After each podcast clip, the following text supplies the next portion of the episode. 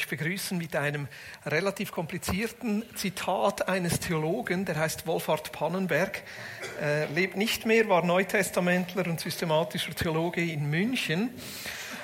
Und er schreibt in seiner systematischen Theologie, das ist so ein Werk von 2000 Seiten, im dritten Band schreibt er dann ziemlich am Ende, ach, nein, ich habe nicht alles gelesen, weil Gott der Schöpfer der Welt ist, Darum gelangen da, wo er herrscht, auch seine Geschöpfe ans Ziel der ihr Wesen konstituierenden Bestimmung. Das gilt für den einzelnen Menschen, dessen unruhiges Verlangen erst in der Gemeinschaft mit Gott Frieden findet, aber auch für die menschliche Gesellschaft, in der die gemeinschaftliche Bestimmung der Individuen Gestalt annimmt. Sie gewinnt erst im gemeinsamen Lobpreis des Schöpfers die Basis zwangloser Gemeinschaft der Menschen untereinander. Einstimmend auf das Thema von heute, wie geht es nach dem Tod weiter? Der zweite Teil meiner relativ theologisch komplizierten Predigt und ich versuche es so einfach wie möglich zu machen. Deshalb habe ich das schwierigste Zitat an den Anfang gestellt. Heute geht es um Himmel, Hölle, Tod und das Leben in Jesus. Seid ihr ready? Ich bin nicht sicher, ob ich auch ready bin. Weil es ist so ein großes Thema. So ein großes Thema und trotzdem so ein hoffnungsvolles Thema, dass wir das Leben allein in Jesus Christus finden. Und ich habe in der letzten Predigt vor allem, und das ist eigentlich die Zusammenfassung der letzten Predigt, habe ich vor allem auf einen Punkt Bezug genommen. Christus ist auferstanden. Und zwar leiblich auferstanden. Christus ist leiblich von den Toten auferstanden und das bedeutet, dass wir eine Hoffnung haben, die über den Tod hinausgeht und diese Hoffnung hat Hand und Fuß. Diese Hoffnung bedeutet nämlich, dass wir auch einmal leiblich auferstehen werden. Und das bedeutet, dass die Auferstehung von Christus eigentlich eine Vorwegnahme ist, nämlich dass mit der Auferstehung von Christus der Himmel bereits hier begonnen hat. Und das wird eigentlich der gleiche Punkt sein, den ich heute machen werde, einfach ein bisschen von einer anderen Seite. Aber ich möchte euch zuerst noch kurz etwas erzählen aus meiner Woche, das mich beschäftigt hat. Ähm, ich liebe Weiterbildungen. Ich mache immer mal wieder was. Ich habe jetzt eine Weiterbildung gestartet über äh, Didaktik und Methodik. Das brauche ich auch für diese verschiedenen ähm, Dozentenmandate, die ich habe. Da braucht man so ein Papier, Erwachsenenbildung.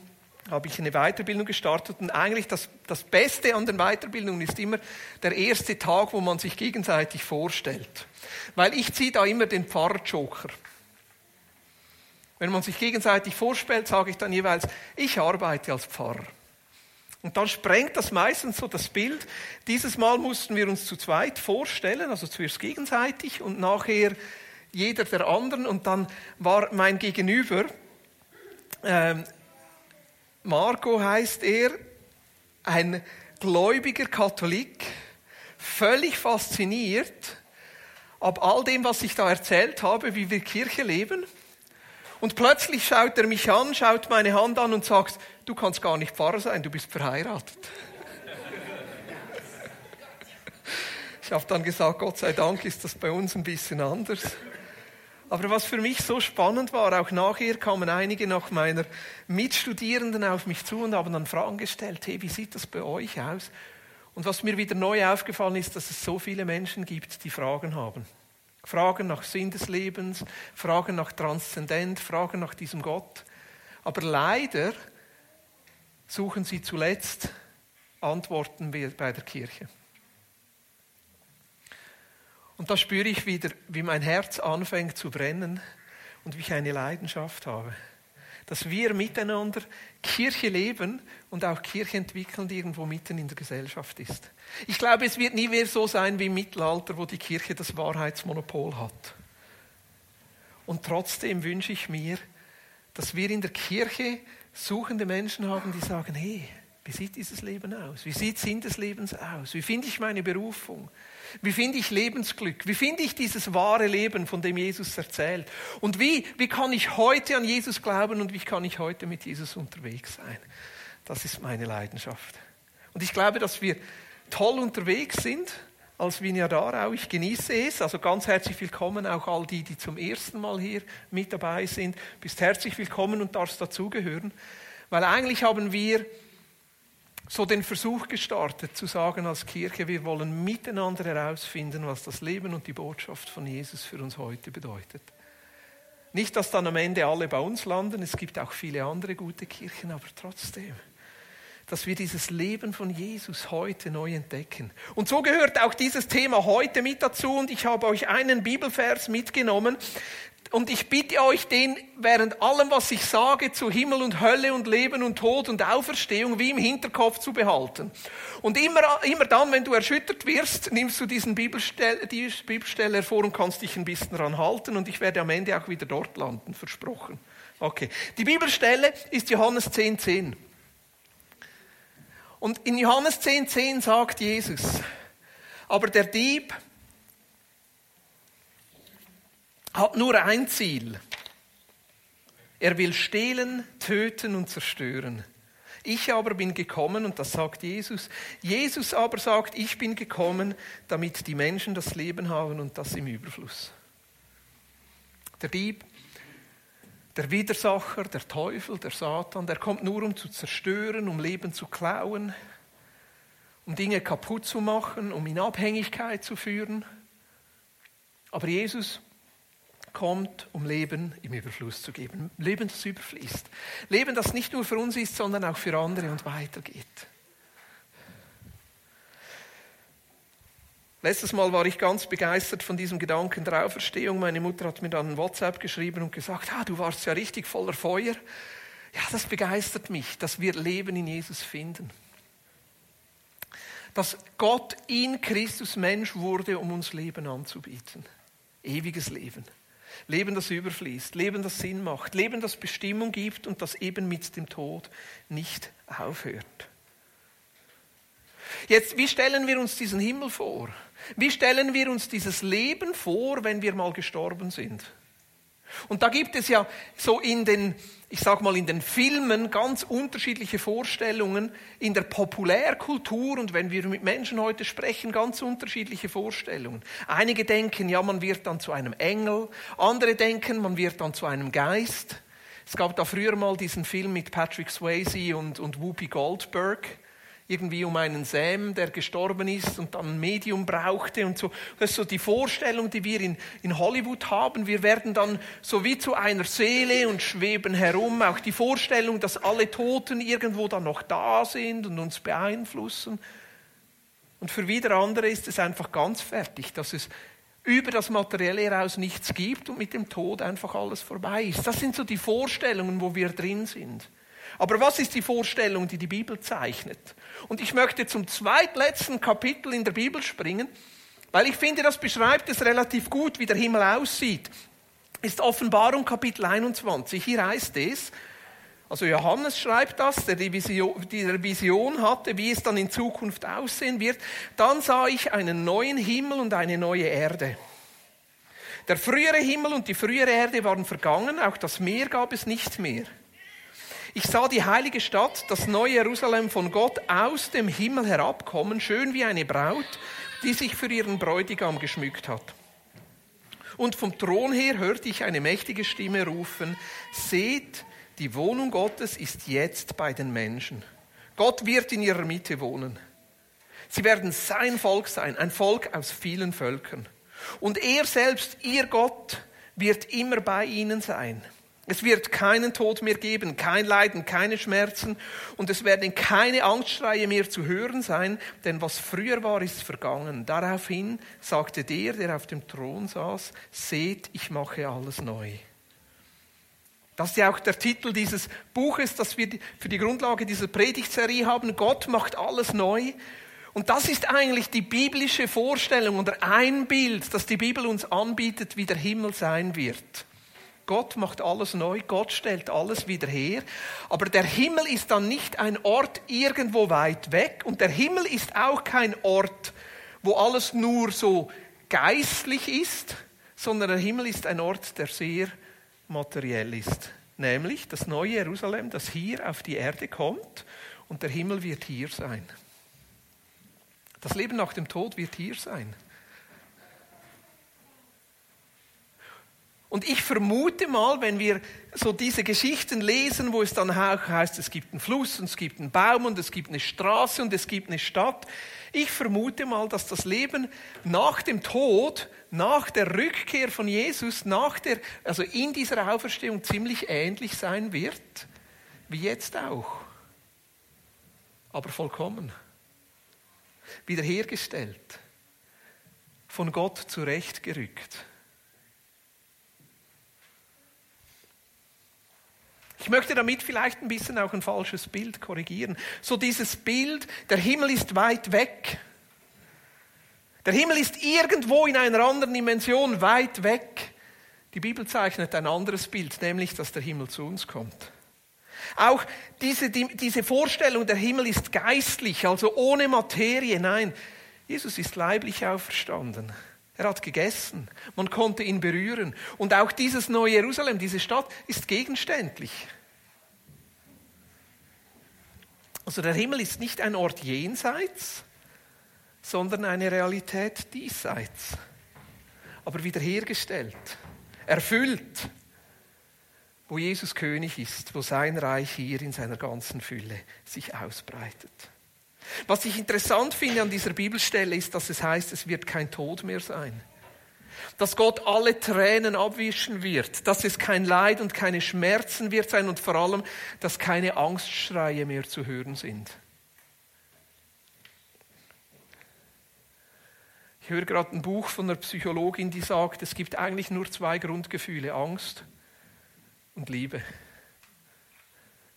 Und wenn es hier heißt, dass keine Angstschreie mehr zu hören sind, heißt es, dass der Himmel ein Ort ist, wo Liebe regiert.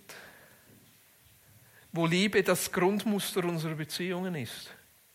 Und nicht Abgrenzung und nicht Angst und wir nicht aus Angst heraus reagieren. Also Gott wird alle Tränen abwischen. Das ist dieses Leben und dieses Leben in Überfluss, das Jesus verspricht.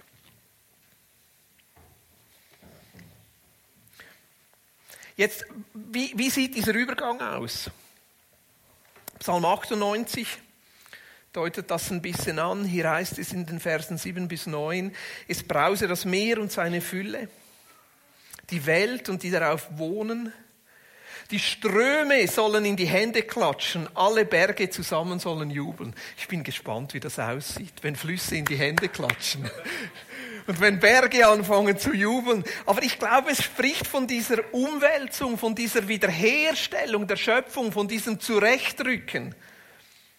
Die Welt, die darauf und die Ströme sollen in die Hände klatschen, alle Berge zusammen sollen jubeln vor dem Herrn, denn er kommt, die Erde zu richten. Er wird die Welt richten in Gerechtigkeit und die Völker in Geradheit. Also es kommt in unserer Zukunft, es kommt ein Moment, wo Jesus zurückkommt wo dieser auferstandene Christus zurückkommt und alles in Ordnung rückt. Diese Last, die wir im Moment tragen, dieses Grundgefühl, Dinge sind nicht in Ordnung, die Welt ist nicht gerecht, dieses Grundgefühl von Angst, von Schmerz, von Tränen, von Trauer, von Zwiespalt zwischeneinander, von Unfrieden wird Gott aufheben, wenn Jesus zurückkommt. Und es wird eine leibliche Auferstehung geben. Also jeder, der dann bereits gestorben ist, wird nochmal neu zum Leben kommen.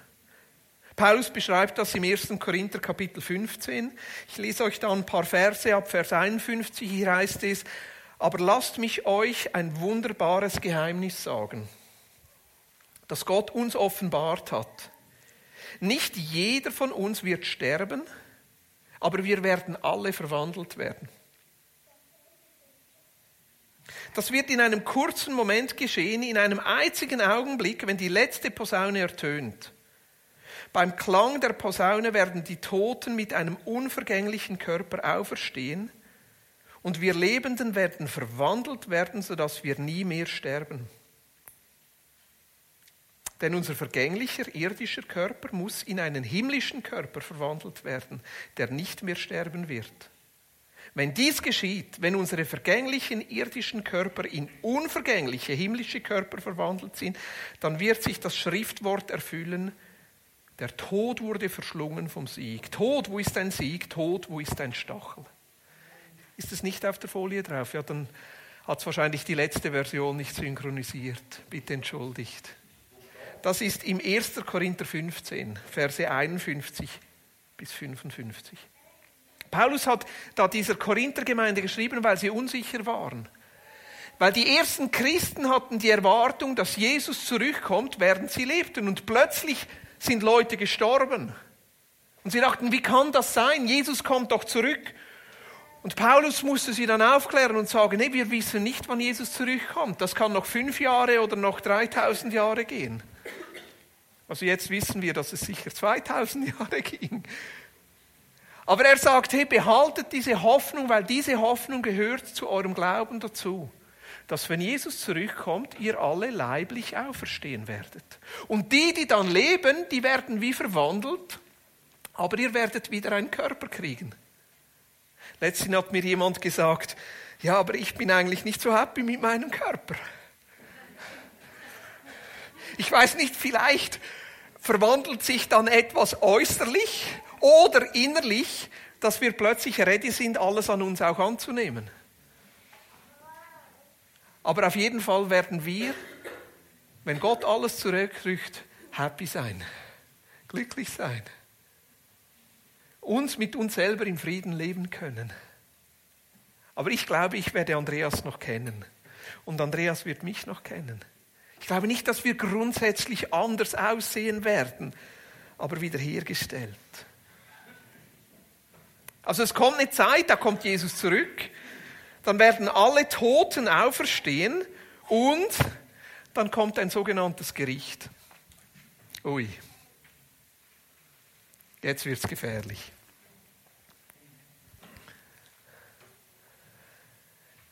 Jeder Mensch wird vor Gott stehen und Verantwortung ablegen oder übernehmen oder zur Rechenschaft gezogen vor seinem Schöpfer. Wie stellen wir uns das vor? In den allermeisten Fällen stellen wir uns, weil wir sehr lateinisch-römisch geprägt sind, ein Gericht vor im Sinne von Strafe festsetzen, im Sinne von abrechnen, im Sinne von feststellen, was alles nicht gereicht hat. Im Sinne von die Täter überführen und einer gerechten Strafe zuführen. Zum Beispiel, Boris, du warst böse gegenüber der Katze und das ist nicht richtig. So und so viel ist die Strafe. Oder Kriegsverbrecher. So und so, das ist die Strafe und der gerechten Strafe zuführen. Das Bild, das die Bibel zeichnet, ist nicht ein Gericht zur Abrechnung, sondern zur Wiederherstellung. Nicht ein Gericht zur Straffestsetzung, sondern zur Wiederherstellung und zum Aufrichten der Opfer. Wiedergutmachung, in Ordnung rücken, aufrichten Tränen abwischen, den Opfer zum Recht verhelfen. Für mich, wo das anklingt, ist zum Beispiel in diesem Beispiel von Jesus mit all den Leuten, die da bei diesem Gutsherrn kaufen oder äh, sich verdingen, so Taglöhner, und am Ende heißt es, die Letzten werden die Ersten sein. Im Gericht Gottes werden die Letzten die Verstoßenen, die hier auf dieser Erde, wie sagt man auf, Hochdeutsch, drunter sind, den Kürzeren gezogen haben, die werden bei Gott den Längeren ziehen. Kann man das sagen? Tönt gut, oder? Die, die den Kürzeren gezogen haben, die werden bei Gott plötzlich die Ersten sein. Ich möchte euch einen anderen Psalm vorlesen und den miteinander durchgehen. Das ist Psalm 10. Wenn es nicht kommt, ach super, es kommt. Äh, sonst könnt ihr es in eurer eigenen Bibel nachlesen. Psalm 10. drückt diese Zwiespalt von uns, dass wir Gerechtigkeit wollen, dass wir Strafe wollen und trotzdem, dass Gott eigentlich etwas anderes beabsichtigt, relativ gut aus. Hier heißt es, warum Herr bist du so fern? Warum verbirgst du dich in Zeiten der Not? Hochmütige Menschen, die Gott ablehnen, verfolgen die Wehrlosen und bringen sie durch ihre Intrigen zu Fall. Diese Gottlosen prahlen auch noch damit, dass ihre Gier keine Grenzen kennt. In ihrer Habsucht verspotten sie den Herrn und verachten ihn. Stolz behaupten sie, Gott kümmert sich sowieso nicht um das, was wir tun. Es gibt ja gar keinen Gott. Weiter reichen ihre Gedanken nicht. Dennoch führt ihr Weg sie stets zum Erfolg. Unendlich fern liegt ihnen der Gedanke, dass du, dass du sie einmal zur Rechenschaft ziehen könntest. Sie pfeifen auf jeden, der sich ihnen in den Weg stellt. Sie reden sich ein, uns bringt's nicht zu Fall. Kein Unglück wird uns jemals treffen, auch nicht in zukünftigen Genera in künftigen Generationen. Wenn sie fluchen, betrügen und erpressen, sind sie um Worte nicht verlegen. Was sie von sich geben, bringt anderen Unheil und Schaden. Dort, wo ihre Opfer wohnen, legen sie sich in den Hinterhalt. Wo niemand es sieht, bringen sie den Unschuldigen um. Ihre Augen spähen nach Menschen, die sich nicht wehren können. Sie liegen auf der Lauer wie Löwen im Dickicht. Aus dem Hinterhalt fallen sie über ihre Opfer her und fangen es in ihrem Netz. Sie halten sich versteckt, sind auf dem Sprung und schon geht ein Wehrloser unter ihren Pranken zu Boden. Sie reden sich ein.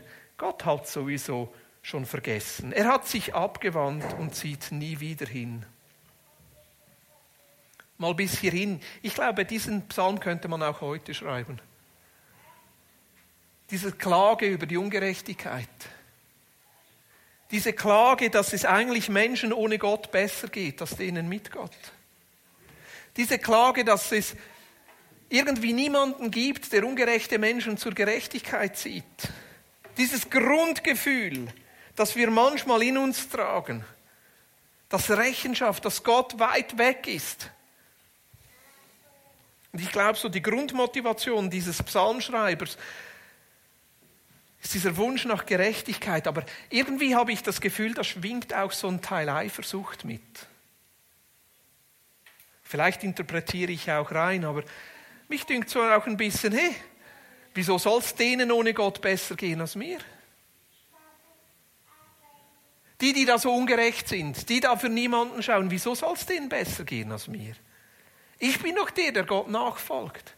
Ich bin doch der, der alles auf sich nimmt, all die Opfer, all die Dinge, die ich da tun muss und mich an die Gesetze hält. Gott, wie kann es sein, dass es einer, der sich nicht an Gottes Gesetze hält, dass es dem besser geht als mir? Das geht doch nicht.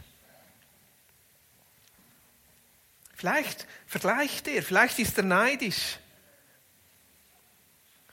Vielleicht hat er Angst, selber, nicht zu kurz, äh, selber zu kurz zu kommen. Und wenn das so ist, dass hier Eifersucht, Neid und die Angst, zu kurz zu kommen, mitschwingt, würde es eigentlich heißen, dass er die Fülle des Lebens in Gott noch nicht erkannt hat. Klar ist Altes Testament. Jesus kommt ja erst noch, der sagt, hey, der Dieb kommt nur, um zu schlichten, zu stehlen und zu verderben. Aber ich, Jesus, bin gekommen, um euch Leben im Überfluss zu geben. Und wenn wir dieses Leben im Überfluss in Jesus erleben, dann müssen wir eigentlich auf niemanden neidisch sein. Müssen wir nicht auf die Gottlosen zeigen und müssen eigentlich auch nicht Gott bemühen und sagen, hey, bestraf die. Nicht aus Neid und nicht aus Eifersucht. Aber jetzt geht es weiter in Vers 12. Hier heißt es, steh auf, Herr, Gott, erhebe deine mächtige Hand. Vergiss die nicht, die erlittenes Unrecht geduldig ertragen. Warum dürfen diese Gottlosen Gott verachten und sich einreden, dass du dich sowieso um nichts kümmerst? Du hast doch alles genau gesehen. Du achtest doch darauf, ob jemand Not leidet oder Kummer hat. Du nimmst das Schicksal dieser Menschen in deine Hände. Die Armen und die Verwaisten dürfen dir ihre Anliegen anvertrauen, denn du bist ihr Helfer. Zerbrich die Macht dieser gottlosen und boshaften Menschen. Zieh sie zur Rechenschaft dafür, dass sie sich dir widersetzen. Keiner von ihnen soll mehr zu finden sein. Er geht jetzt noch einen Schritt weiter. Vielleicht aus diesem Neid, vielleicht aus dieser Eifersucht heraus sagt er Gott, zieh sie zur Rechenschaft. bestraf sie. Es kommt da zwar schon ein Gedanke rein, dass er sagt, ja, beschütze die, die drunter kommen, aber eigentlich sagt er, bestraf sie, rechne mit ihnen ab. So dieser Wunsch nach Vergeltung, dieser Wunsch nach Strafe. Und jetzt ab Vers 16 dreht es. Und es ist nicht mehr der Wunsch dieses Psalmschreibers, sondern er nimmt Gottes Perspektive ein. Und hier heißt es ab Vers 16, der Herr ist König für immer und ewig. Einst werden alle Völker, die ihn missachten, aus seinem Land verschwunden sein. Du hast die Wünsche derer gehört, die erlittenes Unrecht geduldig ertragen, Herr. Aufmerksam hast du dich ihnen zugewandt und ihr Herz wieder stark gemacht. Du wirst den Verwaisten und den Unterdrückten zu ihrem Recht verhelfen. Du wirst nicht zulassen, dass Menschen auf der Erde Angst und Schrecken verbreiten. Der Herr ist König für immer und ewig. Das ist jetzt die Perspektive, wenn Jesus zurückkommt. Wenn sein Friedensreich anbricht. Wenn Jesus hier den Himmel etabliert und Jesus König ist. Einst werden alle Völker, die ihn missachten, aus seinem Land verschwunden sein. Behaltet das mal im Hinterkopf. Menschen, die Gott missachten, werden verschwinden. Du hast die Wünsche derer gehört, die erlittenes Unrecht geduldig ertragen, Herr. Aufmerksam hast du dich ihnen zugewandt und ihr Herz wieder stark gemacht. Du wirst den Verwaisten und den Unterdrückten zu ihrem Recht verhelfen. Das ist keine Perspektive der Abrechnung, sondern eine Perspektive der Wiederherstellung. Das ist keine Perspektive der zum Recht verhelfen im Sinne von Strafe, sondern vom Aufrichten, vom Ehre geben. Die, die am Rand stehen, die stehen plötzlich im Mittelpunkt. Die, die zu kurz gekommen sind, die erleben jetzt Gerechtigkeit. Die, die Unrecht erlitten haben, denen wird Recht zuteil. Dort, wo Dinge nicht in Ordnung waren, werden sie zur Ordnung gerückt. Du wirst den Verwaisten und den Unterdrückten zu ihrem Recht verhelfen. Du wirst nicht zulassen, dass Menschen auf der Erde Angst und Schrecken verbreiten. Was ist mein Fazit? Die Strafe eigentlich ist ein menschlicher Wunsch. Wenn jemand uns Unrecht tut, wünschen wir uns, dass der, der Übeltäter bestraft wird. Ist ganz normal. Und auf der anderen Seite, Gott ist mehr daran interessiert, das, was uns als Unrecht getan wird, aufzuheben,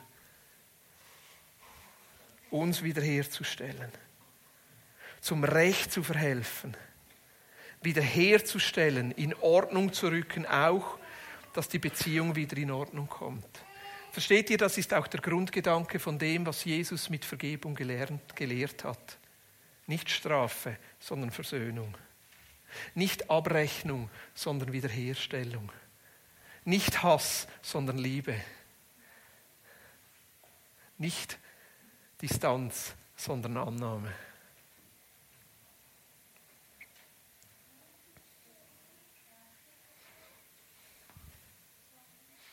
Was bedeutet jetzt dieses Gericht? Ich glaube, es bedeutet in erster Linie, dass die, die den Kürzen gezogen haben, zu Ehre kommen. Dass Gott Dinge wieder ausgleicht. Dass Gott Dinge wiederherstellt. Was bedeutet das jetzt aber für die Übeltäter? Was bedeutet das jetzt für die Gottlosen? Was bedeutet das jetzt für die, die es auf dieser Erde schon sehr, sehr gut hatten? Also ich denke, aus dieser Perspektive heraus müsste man sagen, eigentlich sind es die, die es nicht so gut hatten, die es dann besser haben. Die, die jetzt schon Reichtum haben und alles haben, die werden vielleicht dann mal hinten anstehen.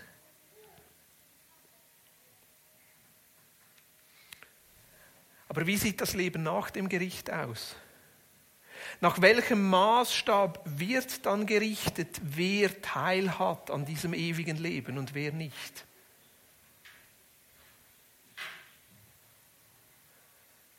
In der Offenbarung 20 heißt es, dass ganze Bücher geöffnet werden, dass unser ganzes Leben vor Gott offenbar wird, dass jeder von uns vor Gott stehen darf und mit Gott sein Leben nochmal aushandeln darf. Und es gibt so vier Sichten, vier Grundsichten, wie es nach dem Gericht weitergeht. Ich habe es versucht, mit vier Bildern festzuhalten. Die eine Sicht, die sich so in der Theologie festgesetzt hat, und ich glaube, es ist vor allem die Sicht, die sich auch so in unserer evangelikalen Theologie niedergeschlagen hat, ist der doppelte Ausgang. Die, die jetzt schon an Jesus glauben, die gehen nach rechts, also das Bild links oben, so in den Himmel. Und die, die nicht an Jesus geglaubt haben, die kommen in die Hölle. Und die Hölle als ein Ort von ewiger Qual, von ewigen Schmerzen. Die Hölle als ein Ort, wo man nicht mehr herauskommt, sondern eigentlich für alle Ewigkeit dafür bestraft wird, dass man in diesem Leben Jesus nicht angenommen hat. So eine der zentralen Bibelstellen von dieser Sicht ist ja, äh, Matthäus 25. Es gehört so zu den Endzeitreden aus Matthäus 24 bis 26. Dort erzählt Jesus die Geschichte, dass wenn er zurückkommt, alle Menschen vor ihm antreten werden und dass er die Schafe und die Böcke voneinander trennt.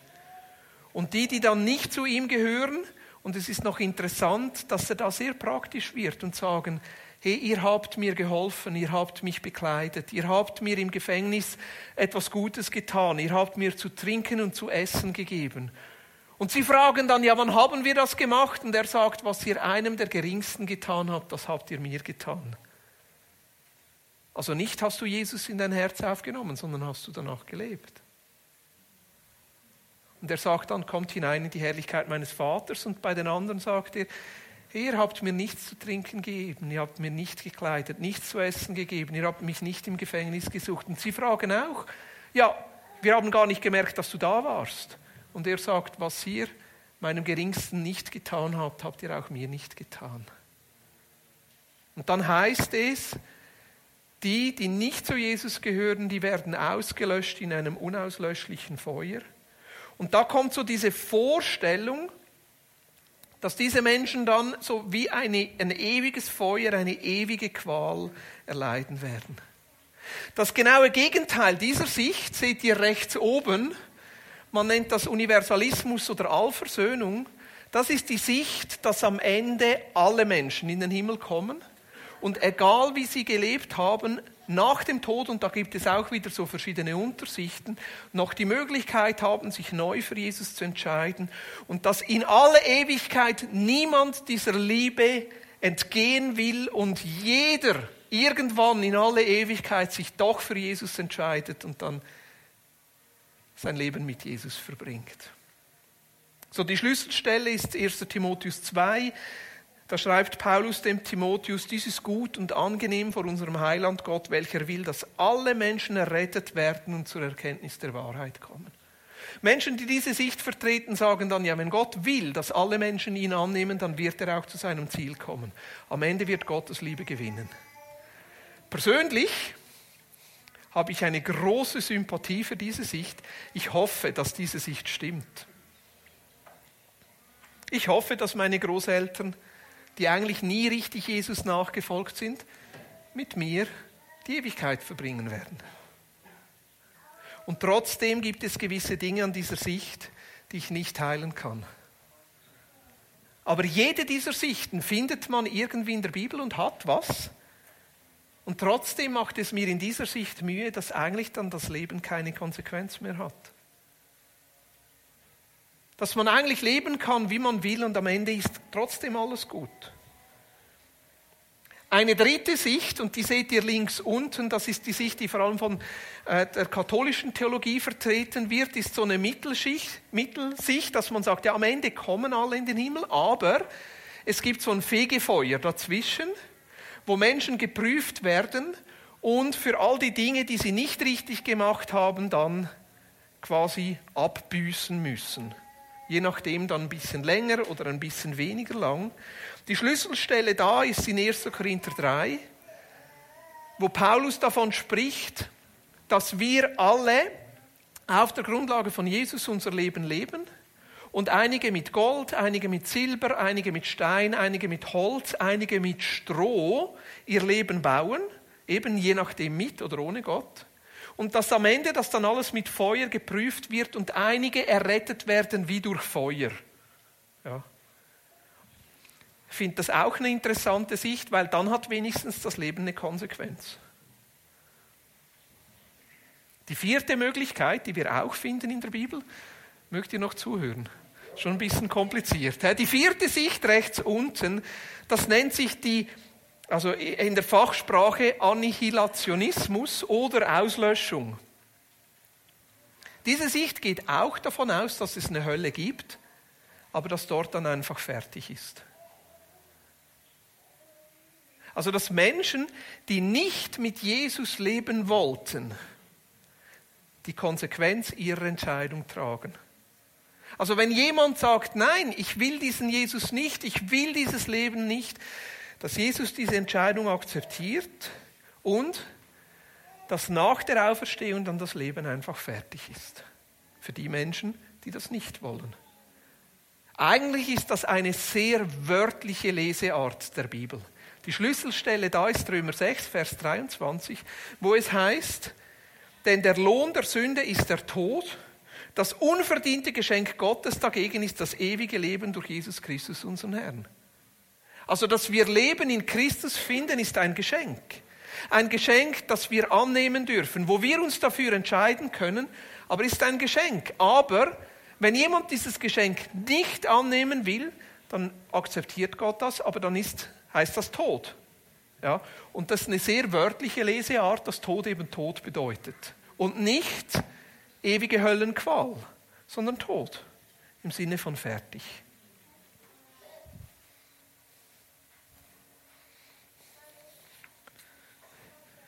Ihr habt schon gemerkt, ich persönlich habe ein bisschen Mühe mit den beiden oberen Sichten. Sowohl die Vorstellung, dass Menschen in alle Ewigkeit gequält werden in der Hölle, das macht mir Mühe. Und eigentlich mein Ansatz, das ist das nächste Bild, ist zu fragen, was widerspiegelt das Leben und die Botschaft von Jesus am meisten?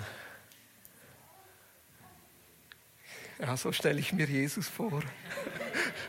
Hippie Jesus, der das Leben liebt und das Leben gibt. Und ich stelle mir dann so vor, ja, welche dieser Sichten vom Leben in Ewigkeit widerspiegelt jetzt dieses Leben von Jesus am besten. Johannes 10,10, 10, ich bin gekommen, um euch das Leben im Überfluss zu geben. Ja, was passt am besten? Und für mich diese Sicht links oben, dass Menschen dann in alle Ewigkeit in der Hölle schmoren, passt für mich eigentlich nicht. Weil die Schwierigkeit, die wir auch haben aus biblischer Sicht, ist, dass die Bibel nie davon ausgeht, dass die Seele unsterblich ist. Das ist ein Gedanke, der aus der griechischen Philosophie kommt, aber nicht aus dem jüdisch-christlichen Weltsicht, sondern unser Leben ist immer von Gott abhängig. Und unser Leben ist immer nur dann Leben, wenn wir mit Gott abhängig bleiben. Und die Bibel sagt, auch wenn jemand ohne Gott lebt, ist er trotzdem, hat er sein Leben von Christus geschenkt bekommen. Also wenn sich dann jemand entscheidet, nicht mit Christus zu leben, würde das heißen, das Leben ist einfach fertig. Also diese Vorstellung, dass Gott Menschen am Leben hält, um sie in alle Ewigkeit zu quälen, finde ich eine schwierige Vorstellung. Wir finden sie in der Bibel, aber ich finde sie schwierig. Ja, und dann kommst du vielleicht und sagst, ja, aber wieso sollen wir dann überhaupt noch evangelisieren? Evangelisation, das bedeutet doch, Menschen aus der Hölle zu retten. Ich würde dann sagen, wenn du eine Hölle brauchst zum Evangelisieren, dann hast du die Schönheit von Jesus nicht erkannt. Unsere Motivation muss doch sein, dass wir Menschen von der Schönheit von Jesus und von diesem Leben erzählen und nicht ihnen Angst machen müssen vor einer Hölle. Ist auch psychologischer Blödsinn. Menschen entscheiden sich immer für was Positives und nie für was gegen etwas Negatives. Sonst würden Diäten funktionieren. Also bei mir, merkt ihr, funktioniert es irgendwie nicht. Die Angst, die Angst zuzunehmen, hat mich noch nie davon abgehalten, Pommchips vor dem Fernseher zu essen oder ein zweites Dessert zu nehmen. Aber der Wunsch, fit zu sein, einen Marathon fertig zu bringen, eine gute Zeit im nächsten Triathlon zu machen, das motiviert mich, davon Abstand zu nehmen, nicht ganz so ungesund zu essen. So ist der Mensch angelegt. Also ich glaube, wir dürfen uns auch, wenn es um Evangelisation geht, gut von dieser Vorstellung der Hölle verabschieden. Ich persönlich brauche sie nicht, weil ich das Leben in Jesus erkannt habe, dieses überfließende Leben in Jesus. Das rechts oben, mit dem habe ich auch Mühe, dass irgendwie alle in den Himmel kommen. Auf der einen Seite hoffe ich es. Wäre doch schön. Ich hätte keine Mühe damit. Weil vorher ja ein Gericht stattfindet, das die Armen aufrichtet und Recht bringt. Und auf der anderen Seite ist ein Gleichnis, das mich stark bewegt, oder eine Geschichte, die Geschichte vom reichen Jüngling, der zu Jesus kommt. Da kommt ein junger Mann zu Jesus, das steht zum Beispiel in Markus 10, oder ich glaube Matthäus 19 auch noch, im Lukas steht es auch irgendwo. Da kommt ein reicher Jüngling zu Jesus und er fragt ihnen genau diese Frage. Was muss ich tun, um ewiges Leben zu haben? Was muss ich tun, um bei der Auferstehung der Toten dabei zu sein? Was muss ich tun, um dieses Leben zu haben, von dem du sprichst, Jesus? Jesus ist sehr pragmatisch und sagt, befolge die Gebote. Und er sagt, das mache ich alles. Und dann sagt er, eins fehlt dir noch, verkauf alles, was du hast und folg mir nach. Ach, hat gerade einen neuen Ferrari gekauft. Neues Pferdegespann. Gerade ein bisschen Geld angelegt. Er war sehr reich und das konnte er nicht. Er war nicht bereit, das loszulassen, um Christus nachzufolgen. Und dann heißt es, Christus sah ihn an und gewann ihn lieb. Gewann ihn lieb. Aber der Jüngling drehte sich um und ging von Jesus weg. Ging fort und Jesus ließ ihn ziehen. Ist ihm nicht nachgesprungen und hat gesagt, hey, wenn du das jetzt nicht annimmst, kommst du in die Hölle. Ist nicht nachgesprungen und gesagt, hey, wenn du jetzt nicht mit mir kommst, dann verpasst du, um was es eigentlich geht. Das Wesen der Liebe akzeptiert die Entscheidung eines anderen Menschen.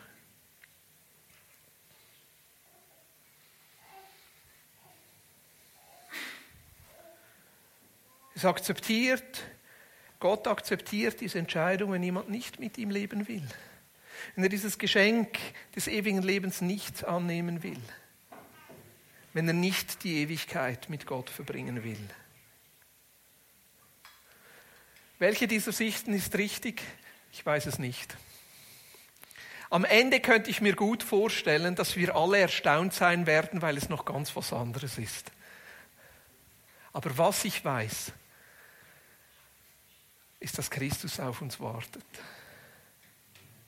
Was ich weiß, ist, dass wir alle in Christus leiblich auferstehen werden. Was ich weiß, ist, dass Gott alle Dinge zurechtrichten wird. Was ich weiß, ist, dass Gott den Opfern Gerechtigkeit gibt. Was ich weiß, ist, dass die Unterdrückten und Armen nicht mehr den Kürzern ziehen werden, sondern zu Ehre und zu Herrlichkeit kommen. Was ich weiß, ist, dass wir in Ewigkeit mit Gott leben werden und dass wir erfüllt sein werden, weil es einfach genug ist. Was ich weiß, ist, dass wir hier mit Gott dieses Leben genießen werden. Ohne Angst, ohne Schreien, ohne Tränen. Und das, auf das freue ich mich. Und alles, was wir hier tun, wenn wir zum Beispiel Gott anbeten, wenn wir einander vergeben, wenn wir einander annehmen, wenn wir miteinander mit Jesus als König leben, ist eigentlich eine Vorwegnahme von dem, was wir in Zukunft haben werden. Vielleicht gibt es dort irgendwo so einen Raum, wo so ein Verrückter mit Bart, mit Gitarre dort steht und ein Bass und ein Klavier nebendran. Und wahrscheinlich werde ich dort in der ersten Reihe stehen und einfach Jesus anbeten.